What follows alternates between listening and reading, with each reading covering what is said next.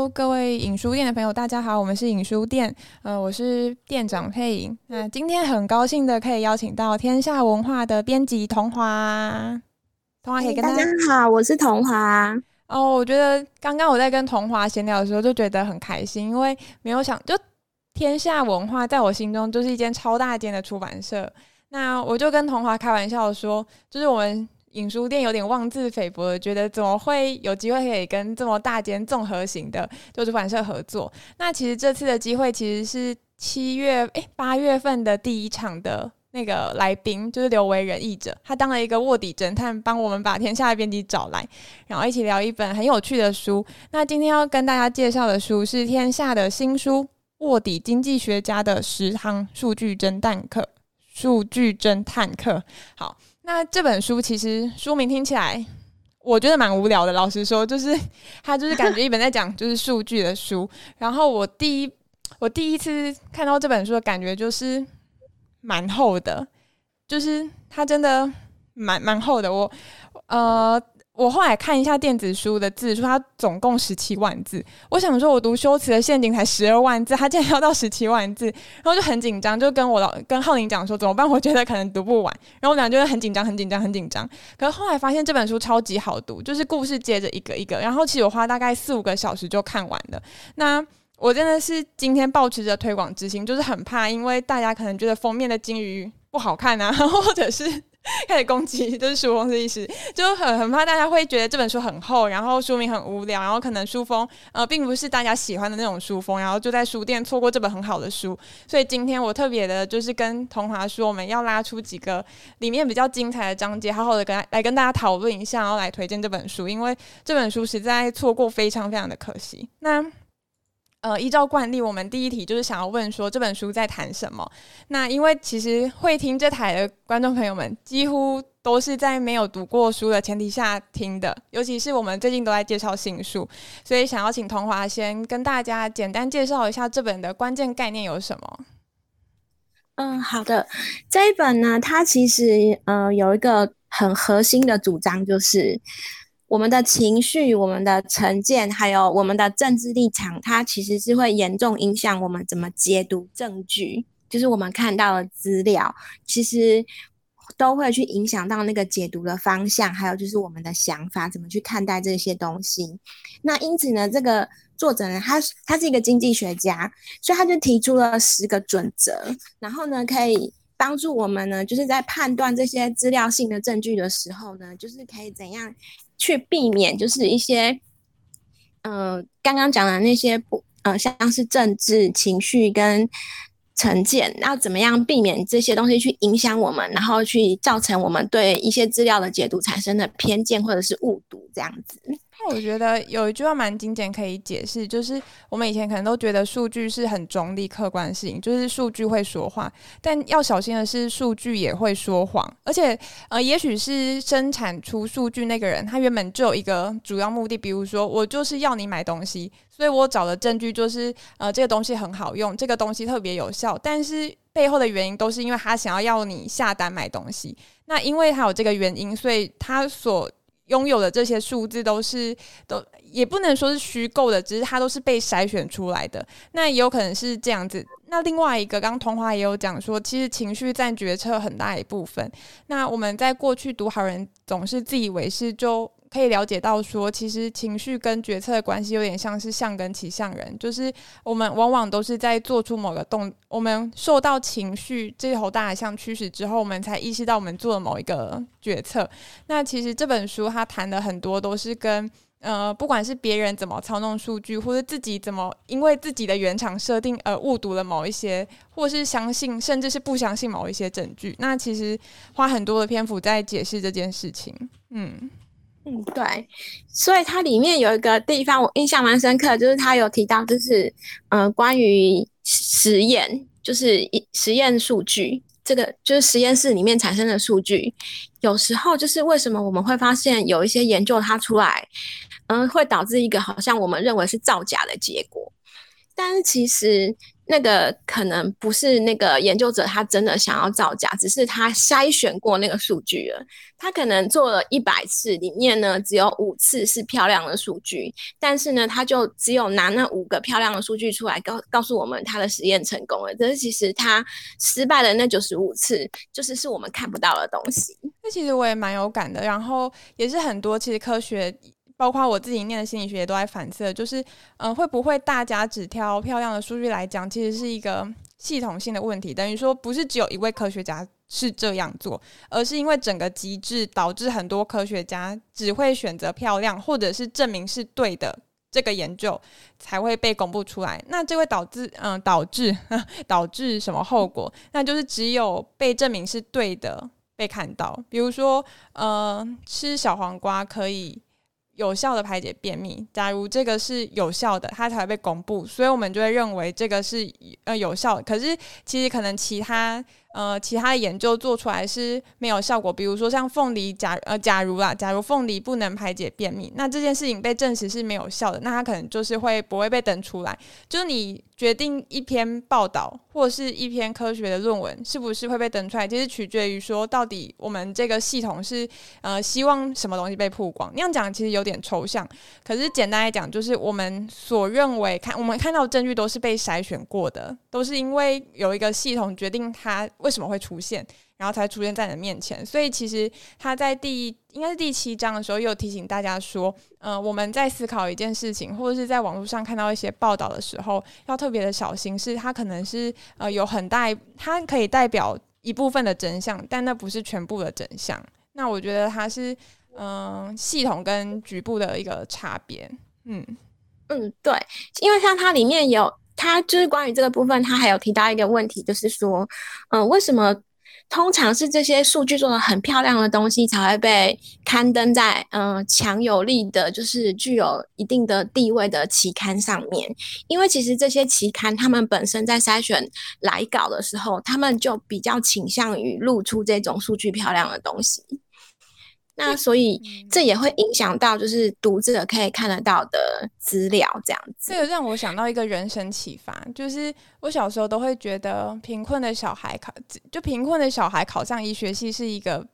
必然的结果。就在我很小的时候，我就有这种印象。然后，因为我们家其实也蛮穷的，就是小时候就是爸爸妈都有一点负债，然后我就觉得。我应该我这么穷，所以我应该要考上医学系，我才能就是比如说翻转我的阶级或者翻转我的人生，因为报道是这样告诉我们的。但我真的是过了好几年才发现，那些报道会形成我对于自己人生的印象，是因为大家喜欢看这类型的报道，并不是这个报道就是绝对的，并不是只有。贫困的孩子考上医学系才能翻转阶级，这件事情并不是唯一真理，而是大家喜欢看这种故事，所以他跑到了我的面前。那我会觉得这两个案例有点像是，呃，我们要小心，我们所看到的报道都是，嗯、呃，因为我们喜欢看所以出现，并不是因为它是事实，它才被看见。那我觉得对于人生也是，所以我到很后面才觉得，好啦，其实我没有考上医学系也没关系，因为我还有很多的选择。但如果我可能没有。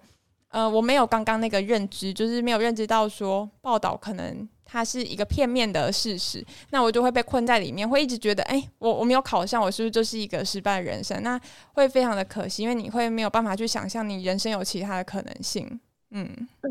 对，因为像这种就是关于做实做实验，然后产生出的数据，它其实会让我想到有另外一本书，是我们可能。因为那本书它原文就有七百页这么厚哇，所以我们是呃正在翻译当中，是明年才会出的书。那它是一个人类学家写的书，那它蛮有趣的是，因为人类学通常它都是在做执行研究，可是呢，这个人类学家他在这个他的研究里面，他还放入了心理学跟经济学的呃实验工具。嗯，那因此呢，他就是在里面就有提到，就是说，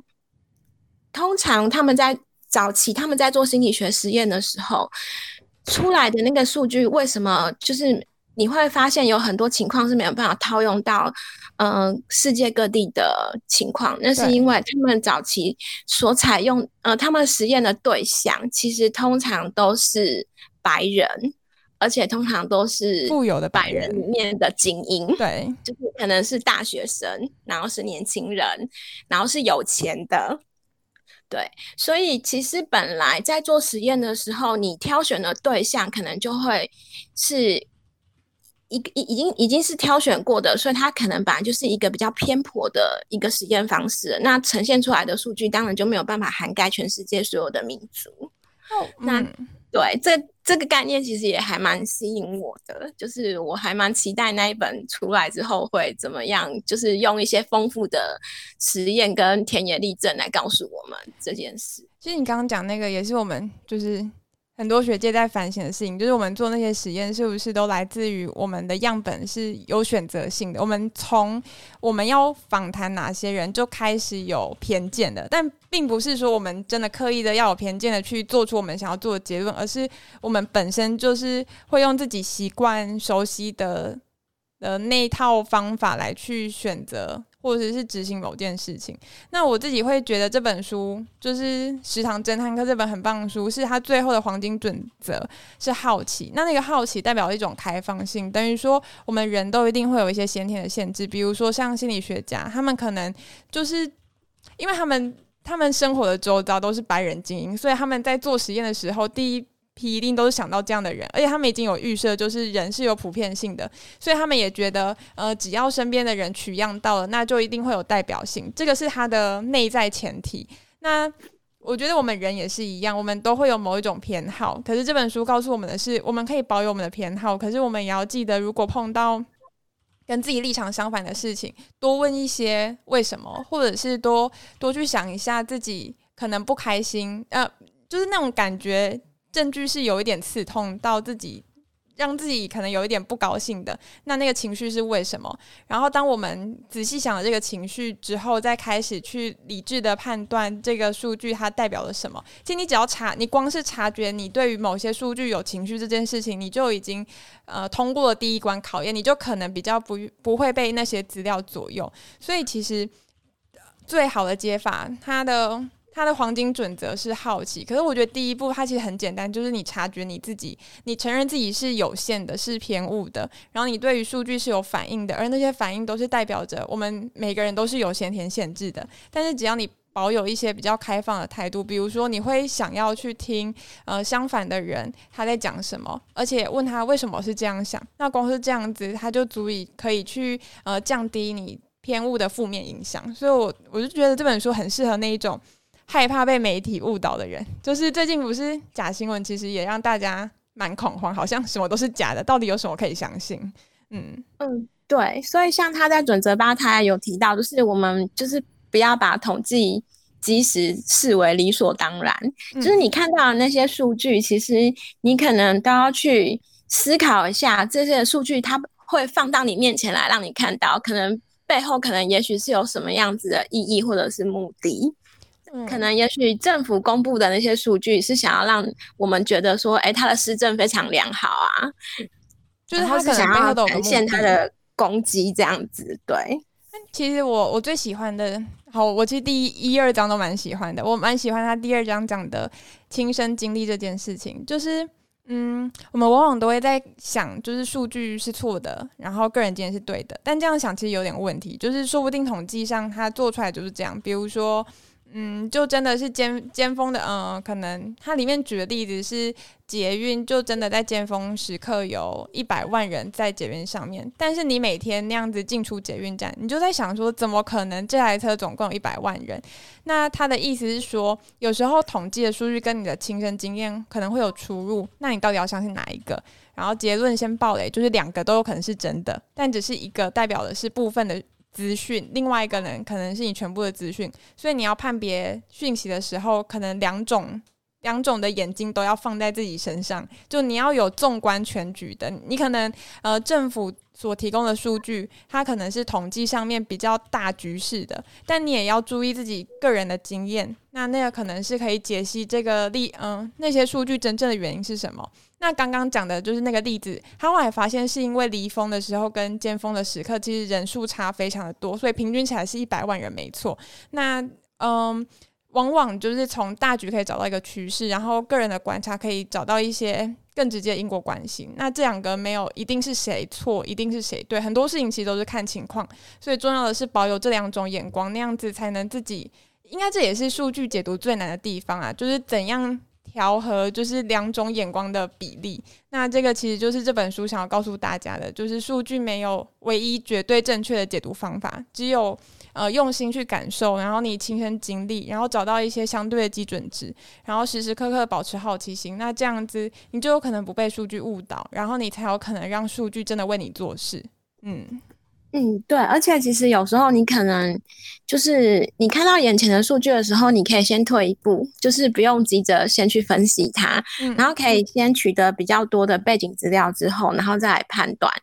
可以去思考一下，就是这当中有没有什么被遗漏的部分。那这个都对于我们怎样去嗯、呃、更贴近数据的真相是比较有帮助的。我觉得这个也可以反映在人际互动上面的，因为像近几年来大家。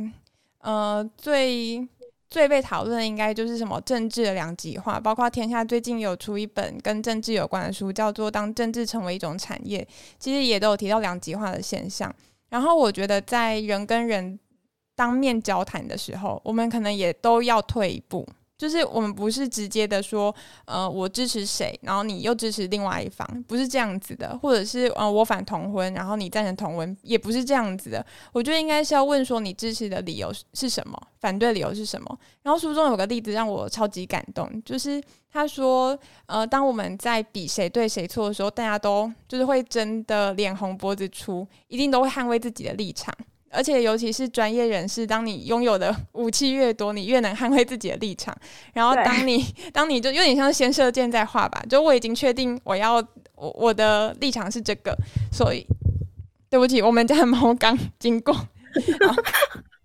喵，好，他也很赞同。我刚讲到哪里？好，反正就是我们是先射箭再画吧，所以我们已经决定我们要猜哪个论点了，我们才会去找到相关的证据去支持。可是那个书中的例子是，当你。去深究为什么的时候，对方通常会就是他的自信就像泄了气的皮球一样，然后他会发现自己什么都不懂，然后会愿意更回归到就是理性讨论的部分。所以其实公共讨论，你只要多用和善的语气问对方为什么你这么想，你的证据从哪里？诶，证据从哪里来？有点质问，但你只要反问对方思考的原因，其实它就是一个沟通的第一步。然后我会觉得。呃，这样的政治沟通的建议是充满希望的。然后我看了这个例子，就觉得，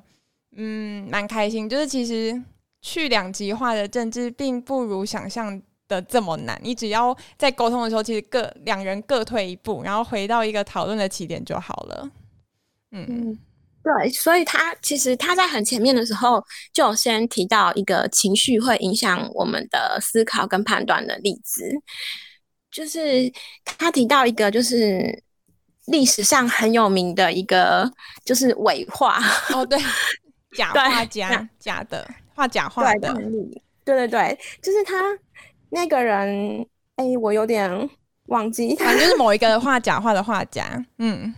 哦，他叫范米格伦。这个范米格伦呢，他当时呢，他就是，嗯、呃，他模仿了那个维梅尔的画。嗯，另外一个知名画家的画，对对对。然后呢，他他把他就是拿到一个就是很有名的一个评论画作评论家的那里去，然后让那个画作评论家就是去判断说这幅画是不是是真画还是伪画。那那个嗯、呃，画作评论家呢，他就是嗯、呃、非常激动的，就是认为这幅画一定是真的，就是是那个。维梅尔画的那个知名画家画的，的，嗯，那可是其实那个是这个范米格伦，他就是去模仿，而且他其实有故意要模仿的很粗糙，因为他想要让这个评论家认为说这是一个跳脱维梅尔呃比较前期的一个风格，然后呢的一个画作这样子。嗯，那他故意留了一些线索，然后去引导这个评论家来判断这幅画是真画。可是这个评论家，他明明是一个很有经验的人，他是一个权威，可是他为什么还是会被影响？然后就是就这样被骗了呢？因为呢，他他其实年纪已经很大了，然后呢，他之前就一直很希望能够找到维梅尔就是的真迹。那在这种情绪底下，他就会很容易的去认为他找到，因为他非常非常期盼自己能够找到，那就是情绪就会影响到你对这件事情的判断。那他这个很想去找到一幅真迹，然后以至于他把假画当成真迹的这件事情，就是我就觉得还。蛮蛮就是蛮蛮让我觉得有趣的，因为就是人的情绪可以，因为我就会想到之前就是呃在政治在选举的时候，就是我们都会说什么嗯韩粉啊，或者是黑韩粉啊之类的，嗯，那为什么大家会那么激动的，就是去支持或者是反对某个候选人？可能都是有带有。自己个人的情绪在里面，然后看事情的角度，就是难免都会偏离了一些轨道，这样子。我其实对于那个画画作故事的启发是，就是。恐怕我们学再多的统计知识都不足以让我们辨识数据的真伪。就是我们很常都会觉得学比较多的人应该就是越能看清真相。毕竟你已经有了这么多武器，尤其是可能跟统计相关的背景知识。就我过去一直都是这样认为的。但我看完这本书的感想就是，呃，有可能因为你已经就是。读懂数据不一定是学统计的人的专利，就你只要用一些日常的方法，然后实践它，你就有可能跟不管你有没有学过统计，你都可以成为读懂数据的人。那我也觉得是这本书想要带给大家的。好，回到那个画家例子，就是呃，因为他已经先想要认为这是真的，所以他找他利用他的专业找到更多的证据来佐证这件事情，也就是。其实平常来讲，就是专家懂越多，越可以辨识真伪，这是对的。但是，一旦你牵扯到我想要看见什么东西的这个欲望 q u t 欲望的时候，那这件事情就会出大包。所以，呃，专家确实有，我觉得刚刚就是童华讲的政治讨论也没错，就是呃，在选举的时候，有很多人可能会表达什么立场，但有时候是。大家过于想要让自己相信的事情成真，所以甚至会扭曲一些证据。那这就是一个情绪的对决。所以，嗯，我才觉得书中其他的建议，比如说各退一步，这么重要的原因就是这些是就算你不懂统计，你也是可以用的方法。我觉得看懂数据这件事情，并不会离我们的日常生活这么的遥远。那这也是我觉得这本书很很棒、很有实用性的地方。嗯，那不晓得童华还有没有什么？在你编辑这本书的时候，特别有感触的地方。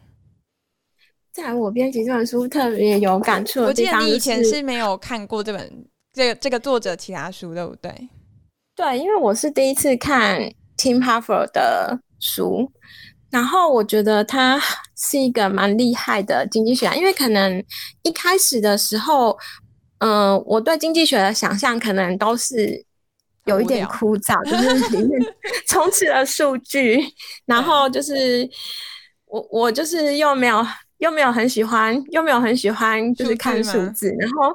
就会觉得好像这是可能是一本很难阅读的书。可是其实真的看了之后，因为它是举很多生活中的实例跟故事，然后来告诉我们，就是为什么统计数字明明就是。因为数字明明应该是一个说一不二的东西，可是为什么就是它还是可以造成那么多的迷失跟误解？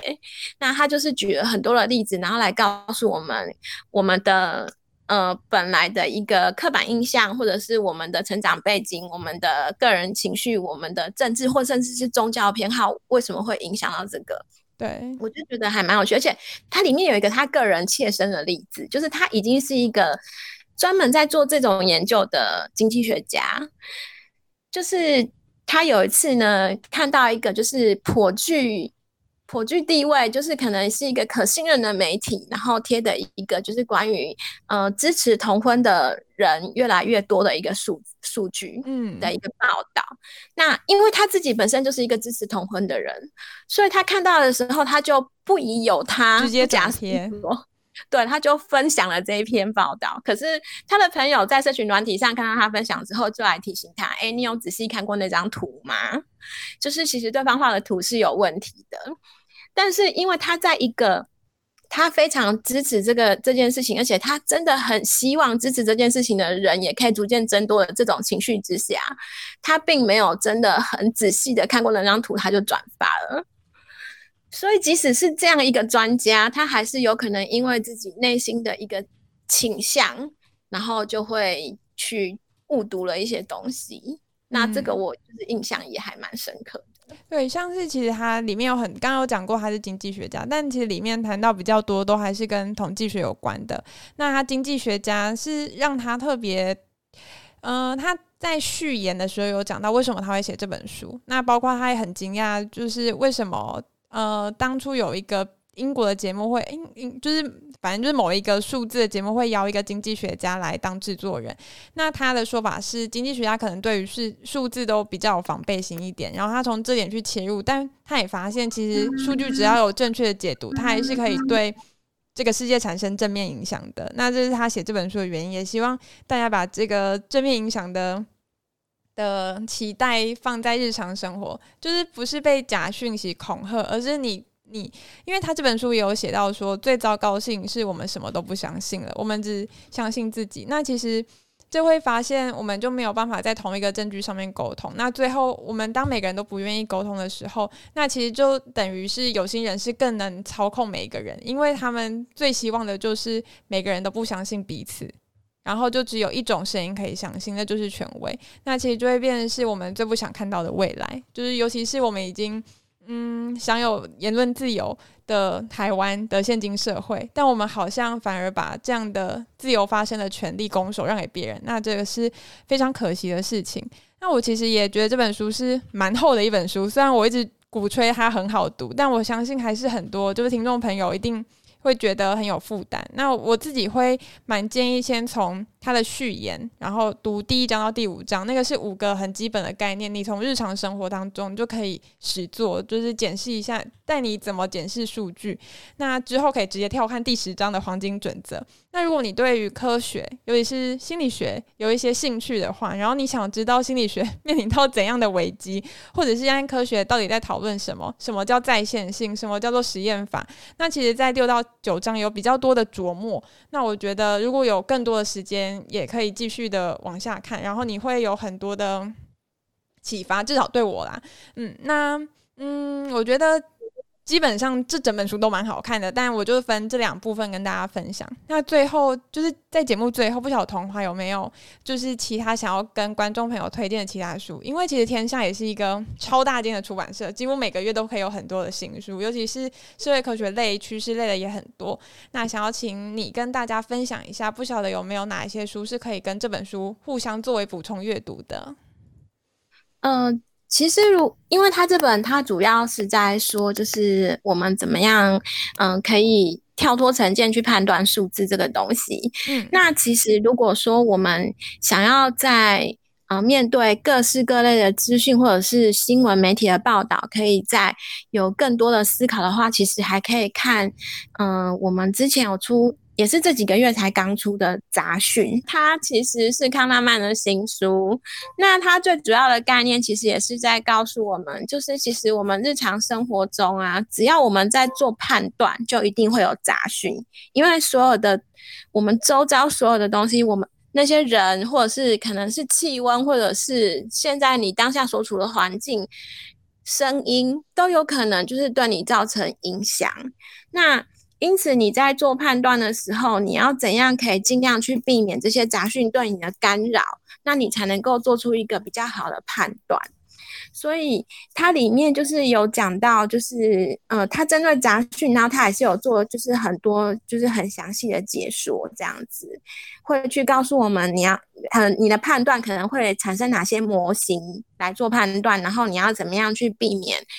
把那个杂讯减到最低，这样子，我觉得这本也是一一本蛮有趣的书。那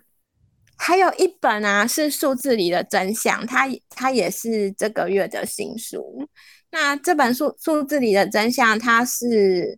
史密尔的一个很有名的思想家史密尔的书。那它里面，它可能就是比较单纯的针对每一个数据。然后来做探讨。所以他举了七十一个例子，然后从这七十一个例子里面去告诉我们，就是这些。他反而是要回归到，就是他认为数字其实是可以呈现很多真相给我们的，因此他会回归到很单纯的数字面去告诉我们怎么分析这个数字，然后要告诉我们什么事情。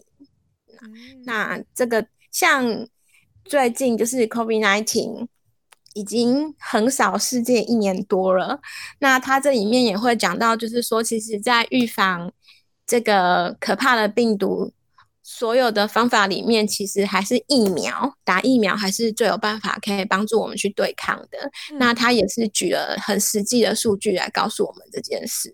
那这是我觉得跟这本就是 Tim Harford 的书可以对照着一起看的两本书，这样子。哦，真的蛮厚实的。那我觉得回到就是到底我们做决定最后都是为了什么？可能一部分是希望整个社会变得更好，那或者是觉得。个人追求幸福快乐，那我会觉得，呃，当我们有余裕的时候，比如说我们工作下班，我们还觉得蛮有活力，然后我们也期待自己可以为社会做出一点贡献，那读这些事情去争辩时事都是好的。但如果你已经有一点辛苦，就是嗯，你觉得有点力不从心，然后生活上的事情你都已经应付不来了，那我觉得其实也不是说不用太勉强自己不思考世界，而是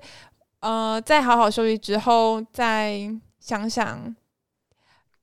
哦，这有点接不下去。但我想要讲的是，其实这个世界都在变。就是我，我以前呢、啊，我在读这本书的时候，其实我有很大的反思。就是我，我虽然自诩是一个进步青年，可是有时候还是会觉得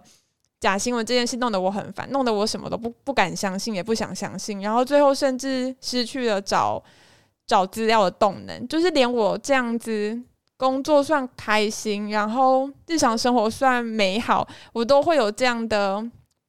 懒懒散感。那我会觉得，如果更辛苦的人怎么办？那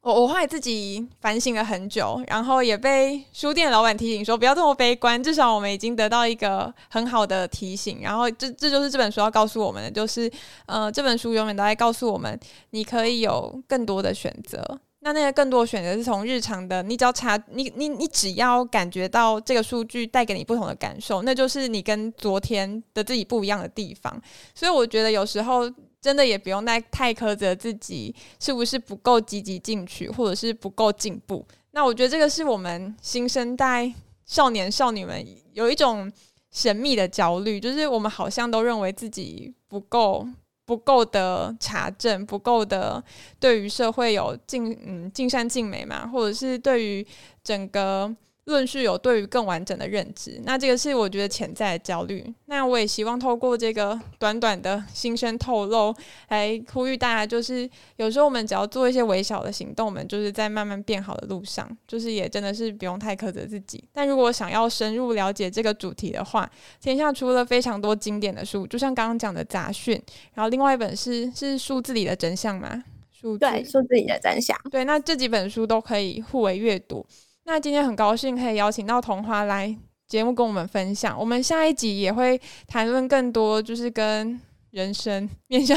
我我真的不晓得我们下一集要聊什么，但应该会有更多就是关于日常生活面向的书，然后也会很用力、很用力的去思考这本书带给我们什么帮助。其实已经有了，就是我最近就一直在想说，呃，如果我每一天都。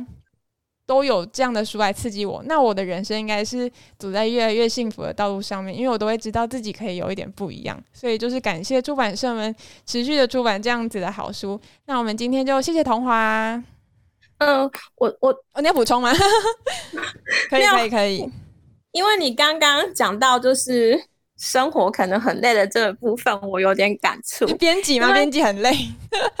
没有，因为其实。我们这个时代可以接收到的资讯真的太多，太多很多杂讯，对，包含说网络上的东西，或者是各出版社也都很拼命的在出书，想要引荐很多的观念给大家。对，那其实是看也看不完的，因为我自己是一个很爱买书的人，可是我们家永 的书柜上永远有一大批我看不完的书。嗯。那其实有时候在这种很疲惫的情况下，然后还要去判断这些假消息或者是假新闻，其实真的是欲振乏力。可是我觉得可能也许不用给自己这么大的压力。有时候，其实那些新闻刚出来的时候，我们也许不用急着去评判，也不用急着去生气，或者是急着有什么样的感想。我觉得可以先让子弹飞一会儿，就是、嗯。其实通常可能后续就还会有其他的咨询有出来，那可能往往可能要烧个几天才会有一个比较清晰的轮廓出来。因此，我觉得像所以像这个 Tim Harper 他说，就是退后一步才能看清全局，就是你有时候不要急着在当下去给自己一个压力，觉得我必须马上找资料来做判断或是什么样的。我们也许可以先让那些议题先。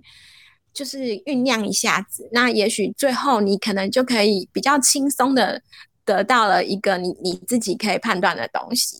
我我其实也有想到书中有讲，就是现在对于新闻的定义，并不是最有意义的事情被报道，或者最重要的事情被报道，而是最新奇的事情被报道。那这件事情取决于我们接取的时间，比如说今天最新奇的事情，可能就是有有一个有一个车子撞到了便利超商。那这可能是一天最最特别的事情。可是，如果新闻我们是五年才播一次，一年才播一次，五年才播一次，那这则车子撞进便利超商的新闻可能就不会被放进去。所以我其实蛮同意书中跟童华刚刚分享的，就是你把时间再拉长一点点，我们也许不用等一年或五年，我们也许就是多等个几天，让整件事情的相关相关人，然后还有相关的证据在慢慢的浮现。那也许自己对于资讯的焦虑也。